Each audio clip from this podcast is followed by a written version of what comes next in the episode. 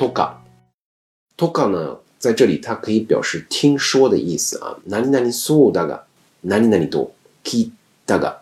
哪里哪里多？ki 的啊？呃，基本用法就是把听说的内容、听到的内容直接后面加 toka 就好了。它主要是表示传闻啊。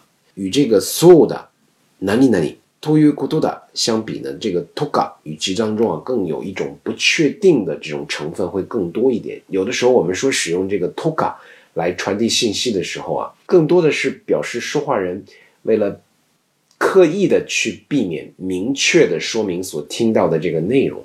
就是放在普通型之后会比较多啊。